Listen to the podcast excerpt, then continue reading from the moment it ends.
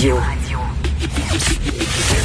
commentaire de Mathieu Boccoté, dépensé pas comme les autres. Mathieu, on sait que François Legault est un homme d'affaires fortuné. Hein. C'était lui qui était derrière Air Transat, qui a fait beaucoup d'argent, mais il a toujours gardé quand même cette image-là d'un gars connecté euh, aux Québécois moyens, à monsieur et madame tout le monde. On le voyait pas comme un, un millionnaire déconnecté, sauf hier, avec ses propos sur les logements, c'est la première fois où on se dit, oh, boy, il est un petit peu déconnecté, là. Qu'est-ce que t'en ben, penses? on dit que le général de Gaulle demandait souvent à Madame de Gaulle quel était le prix du lait et le prix du pain et qu'il, de temps en temps, dans son conseil des ministres, il demandait à ses différents ministres quel était le prix du, bon, du lait et du pain pour vérifier quel était leur contact avec la France réelle. Euh, j'ai pensé à ça quand j'ai vu cette scène hier un peu étrange de François Legault qui, qui se trompe manifestement sur la question du prix des logements. Euh, je ne suis pas de ceux qui veulent à tout prix euh, l'accabler sur le mode dont on va se jeter sur lui. Enfin, parce qu'on comprend que les oppositions s'emparent de ça en disant enfin il a fait la gaffe des gaffes. Ben on va pouvoir lui faire le coup de l'épicerie à 75 dollars. On va pouvoir lui faire le coup de, de l'homme coupé du monde réel. Je pense que lui-même est conscient d'avoir trébuché. Mais ce qui est intéressant, cela dit, c'est que ça montre comment la question des du, du, droit au logement, pour j'aime pas ce, ce, terme qui peut être quelquefois trop militant, mais du droit simplement de se loger, du droit de se loger dignement, le droit d'accéder à la propriété, tout ça, c'est en train de devenir une question politique fondamentale à Montréal. C'est-à-dire, euh, il y a cette espèce de, de projet qui est lié au aux classes moyennes du 20e siècle qui consiste à devenir propriétaire, hein, devenir avoir son son petit chez-soi, sa maison, son domaine à soi, et euh, c'est une forme d'accès dans un certain niveau dans l'existence, une forme de maturité. On a enfin son chez-soi. Et ce qu'on voit à Montréal, mais aussi ailleurs dans le monde occidental, c'est que les métropoles deviennent de plus en plus inaccessibles aux classes moyennes.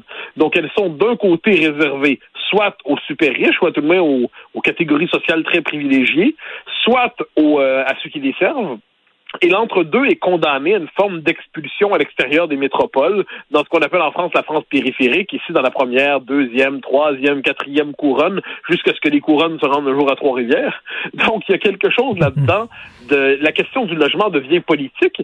Et ensuite, je trouve ce qui me fascine dans tout ce débat-là, donc oui, on parle des rénovictions, c'est-à-dire quelquefois on décide de chasser les locataires. Les locataires sont traités comme quantité négligeable.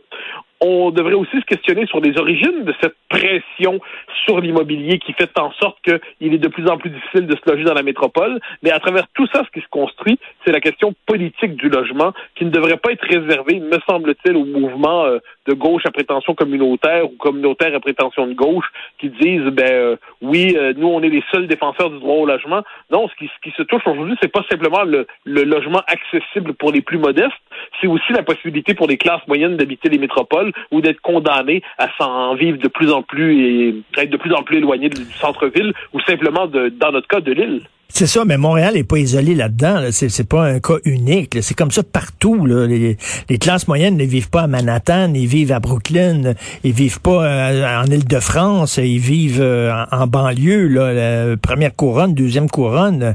Euh, c'est, un, peu comme ça un peu partout, malheureusement. Oui, mais alors on avait l'illusion, parce que c'était le, fait de la situation historique du Québec, que Montréal vivait un peu en décalage par rapport à ça. On avait l'impression qu'il y avait mm. une forme, d'une manière ou d'une autre, de d'exception montréalaise ou les classes moyennes par la vie de quartier, la vie de banlieue. Moi, j'aime dire Montréal est une ville agréable, mais n'est pas une ville très belle. Euh, il faut beaucoup d'imagination pour trouver que Montréal est une belle ville. Oh non, c'est une, une, ville laide. Point ah, final. C'est effrayant. Mais c'est une ville agréable par ses quartiers, tout ça. C'est une ville qui était par ailleurs accessible. C'était une ville où il faisait bon vivre. C'était une ville où il était possible de vivre correctement, de vivre très bien, sans euh, avoir, avoir un salaire de médecin.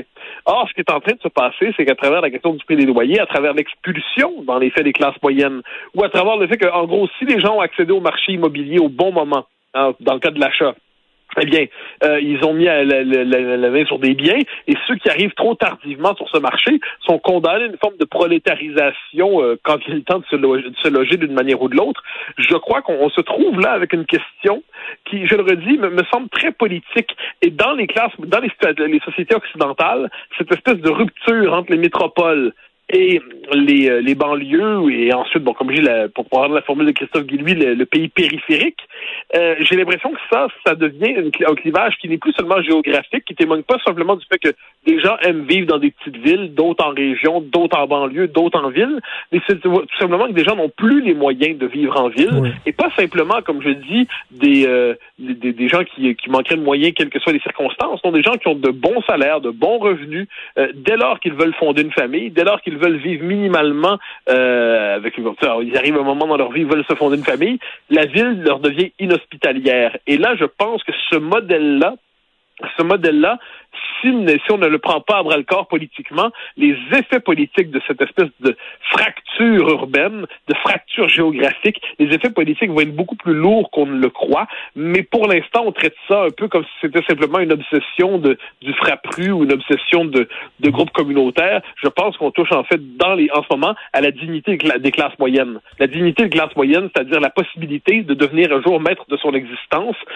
Si on est condamné aux existences écartelées de plus en plus, si euh, on est toujours condamné dans sa voiture d'une manière ou de l'autre, si on n'est pas capable d'avoir une vie minimalement intégrée dans un quartier sans sentir qu'on habite à, euh, comment dire, dans, dans une lointaine périphérie, tout cela ne peut qu'engendrer une société aliénée, fragmentée et divisée. Donc, de ce point de vue, le premier ministre, qui est un homme de qualité, aurait tout intérêt à prendre au sérieux la question du logement et à pas y voir simplement une patente de mal logé, hein, une, une, je ne sais quelle euh, revendication de la de, la gauche dure ou d'une gauche toujours en quête de nouveaux droits. Non, je pense qu'on touche ici à la promesse même de la prospérité des classes moyennes occidentales. Si le droit ou à se loger, à devenir maître de son logement n'est pas respecté, à moins de condamner justement à s'expatrier toujours plus loin, eh bien, les effets politiques de tout cela seront bien réels tôt ou tard. Et en, terminant rapidement, tu, tu, parlais d'esthétique de la ville, que c'est une ville laide. Moi, j'ai tout le temps considéré Montréal comme une ville très, très laide. Et euh, on n'a pas appris de nos erreurs, Mathieu. Pendant très longtemps, il n'y a pas eu de plan d'urbanisme à Montréal.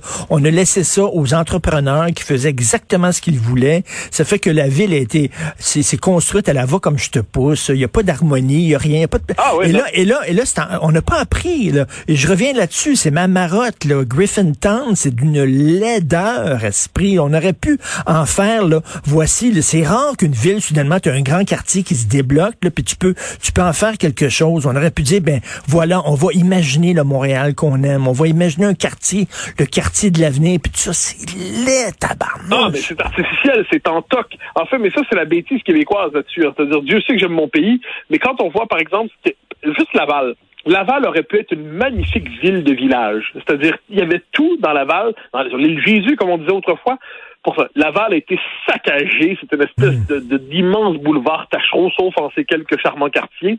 Et Montréal, il y, avait un art de vivre montréalais. Il y avait et cet art de vivre a été trahi par des développements insensés. Euh, puis quelquefois, il y a des projets. Là, il y a bon, apparemment qu'il réduit un peu, mais le fameux projet Royal Mount dont on parlait pendant ben un temps, c'est-à-dire une espèce d'idée euh, de gigantisme commercial qui ne correspond pas à l'esprit de notre métropole. Dire Montréal, c'est pas New York. Montréal, c'est pas ça, ce n'est pas ça ne devrait pas être une grosse ville à gratte-ciel américaine comme les autres. L'avantage québécois se trouve ailleurs, mais non, quand on décide de fabriquer des quartiers sur le mode, un quartier d'une génération, en fait, parce que dans une génération, ça va être du toc, ça va être se frelater, on va dire c'est pas assez de mode, c'est fini, on n'en veut pas. Euh, ce qui dure en dernière instance, c'est ce qui est fait pour traverser au-delà d'une génération, qui on, se projeter dans le temps, ce que nous ne faisons pas avec l'espèce d'esprit à courte vue des promoteurs. Et en ce moment, nous, euh, nous saccageons en fait cette ben métropole qui est la nôtre. et et je le redis, hein, les, les, ce sont les, non seulement les petites gens, mais les classes moyennes, les classes moyennes supérieures. Ça fait beaucoup de gens qui sont condamnés finalement à devenir étrangers dans leur propre ville. Je pense que cette question-là doit être prise au sérieux politiquement. C'est pas une question de gauche ou de droite, c'est une question, me semble-t-il, vraiment de bien commun. Écoute, avant le plateau Mont-Royal, c'est les, les, les, étudiants qui allaient vivre là, tout ça. Essaie d'acheter quelque chose sur le plateau maintenant. Essaie de ah quelque chose. C'est un million et demi. Il y, a quelques, il y a quelques années déjà, et là c'est comme si on avait gagné à la loterie. Mais si c'est pas le cas, eh bien, euh, non, non, c'est une ville qui va être fragmentée, fracturée sociologiquement, et, euh, et avec des lignes de marketing. On est une société plutôt égalitaire, le Québec.